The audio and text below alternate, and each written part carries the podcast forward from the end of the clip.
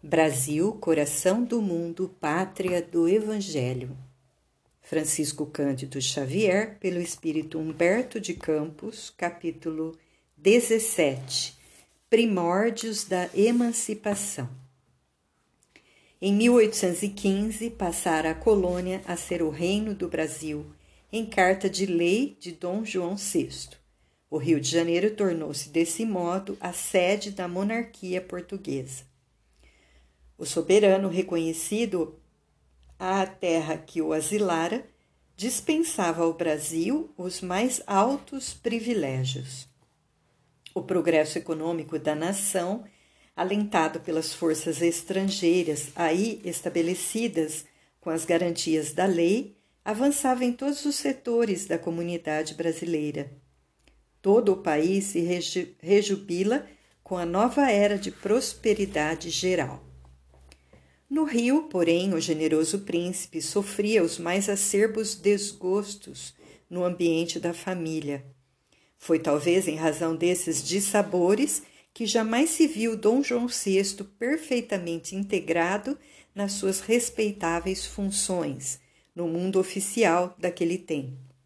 São conhecidos o apego do soberano aos seus almoços solitários, sem as etiquetas da época seu retraimento e desleixo quanto às pequeninas formalidades que constituem o problema da elegância de um século.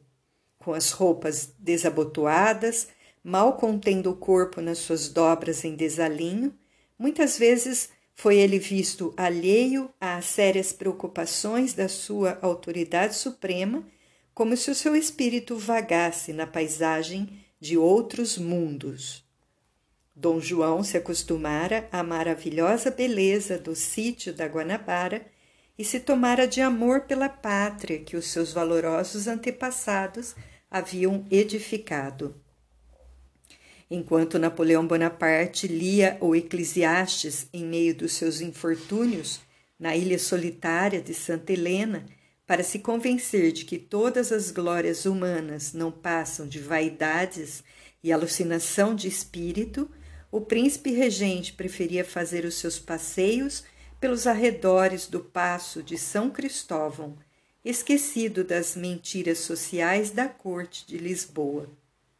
Aqui no Brasil, ao menos, o inédito dos céus sempre azuis e das encantadoras perspectivas dos morros verdoengos e floridos representavam um anestésico para o seu coração dilacerado de filho de esposo e de pai.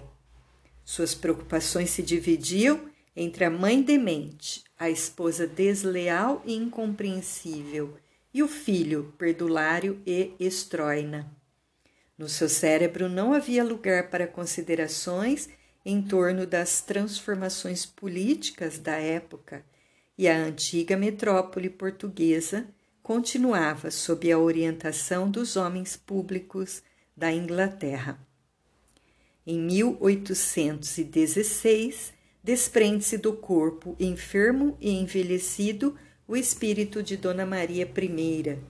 A rainha experimentara algo de lucidez nos seus derradeiros dias de supremas tribulações. Por muito tempo, contudo, esteve apegada às ilusões do seu trono. Perseguida pelo, pelo vozerio das entidades desencarnadas em virtude de rigorosas sentenças de morte por insinuação dos seus confessores e dos seus ministros. As torturas da terra acompanham no além aqueles que a semearam na face do mundo, pelo que o calvário da infeliz soberana não terminou com seus últimos dias no orbe terrestre. No ano seguinte, casou-se o príncipe Dom Pedro com a arquiduquesa Leopoldina da Áustria. Alma sensível e delicada, essa princesa europeia foi trazida ao Brasil de acordo com as determinações do mundo invisível para colaborar na realização dos elevados projetos de Ismael e dos seus mensageiros. Somente o seu coração, doce e submisso, poderia suportar resignadamente as estroinices do esposo em um dos períodos mais delicados da sua vida, sem provocar escândalos que acarretariam atraso na marcha dos acontecimentos previstos. A esse tempo, em todas as cortes da Europa, sopra fortemente o vento do liberalismo, pressagiando o fim do poder absoluto. A República Francesa havia desferido tremendos golpes em todos os preconceitos do sangue e da autoridade. As constituições moldadas na célebre Declaração dos Direitos do Homem e do Cidadão surgiam em todos os países, dando ensejo à renovação das liberdades políticas. Depois da morte de Dona Maria I, Portugal não se resigna à situação de subalternidade a que o conduzira a caprichosa vontade de Dom João VI, perseverando em permanecer no Brasil e prepara todos os elementos para a insurreição contra a ditadura despótica de Beresford, em cujas mãos inábeis de administrador se encontra o poder. A maçonaria, que em todos os tempos defendeu os princípios da liberdade e da fraternidade humanas, solicitada por elementos de Lisboa e de Pernambuco, não hesita em estender o seu concurso à independência do Brasil, que constituía assunto de somenos importância para os portugueses, desde que o soberano regressasse imediatamente à Europa, colocando-se à frente dos negócios do trono. A verdade, todavia, é que os pernambucanos exaltados não esperam a solução pelos processos pacíficos e exacerbados os antigos ódios entre brasileiros e portugueses que já haviam levado Recife e Olinda à guerra fraticida, promoveram a Revolução de 1817, na qual se sacrificaram tantas vidas foi quando apareceu em todo o norte do país o famoso Preciso, redigido por Luiz de Mendonça, que se viu ameaçado de fuzilamento. As comissões militares designadas para reprimir o movimento ordenaram morticínio e crueldades que consternaram o coração do próprio rei, induzindo-o a mandar suspendê-las sem perda de tempo a fim de que cessassem as arbitrariedades dos executores das ordens do Conde dos Arcos. A 6 de fevereiro de 1818, dia da sua coroação, o soberano concedeu anistia a todos os implicados. Ismael e seus emissários conseguiram, com a proteção de Jesus, fazer desabrochar por toda parte os albores da paz lançando os alicerces da emancipação do Brasil. Em 1820, rebenta em Lisboa e no Porto a Revolução Constitucionalista.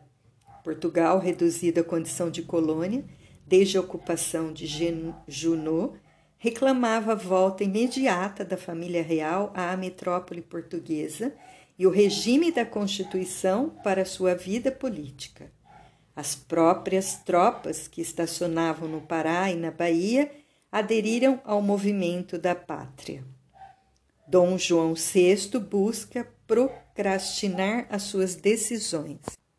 Promete enviar o príncipe Dom Pedro para examinar a situação, mas todos ou quase todos os portugueses do Brasil protestam contra as atitudes tergiversantes do monarca. As tropas, aderindo ao movimento do reino, se reúnem no Largo do Rócio. O momento era dos mais delicados. Os colaboradores invisíveis, no entanto, desdobram suas atividades conciliadoras junto de todos os elementos políticos presentes na cidade, e Dom Pedro, depois de algumas combinações necessárias e rápidas, corre ao passo de São Cristóvão, de onde traz um decreto antedatado com a assinatura do soberano, declarando que aceita e mandará cumprir a Constituição da Junta Revolucionária de Lisboa. Os militares e a população entregam-se então as mais ruidosas manifestações de alegria. Girândolas e bandeiras celebram nas ruas cariocas o acontecimento. Entram, porém, em jogo os interesses de Portugal e do Brasil. A 7 de março de 1821, Dom João VI torna conhecida sua resolução de regressar a Lisboa. Logo, os favoritos de sua corte lhe insinuam a supressão de todas as liberdades que ele havia outorgado à pátria do Evangelho, mas a mentalidade brasileira protesta pela voz dos seus homens mais eminentes. O generoso soberano, cujo reinado transcorria num dos períodos mais críticos da história do mundo, foi obrigado a deixar no Brasil o filho como príncipe regente. No momento das despedidas, profere ele a famosa recomendação: Pedro, se o Brasil se separar de Portugal, antes seja para ti que me respeitarás do que para algum desses aventureiros.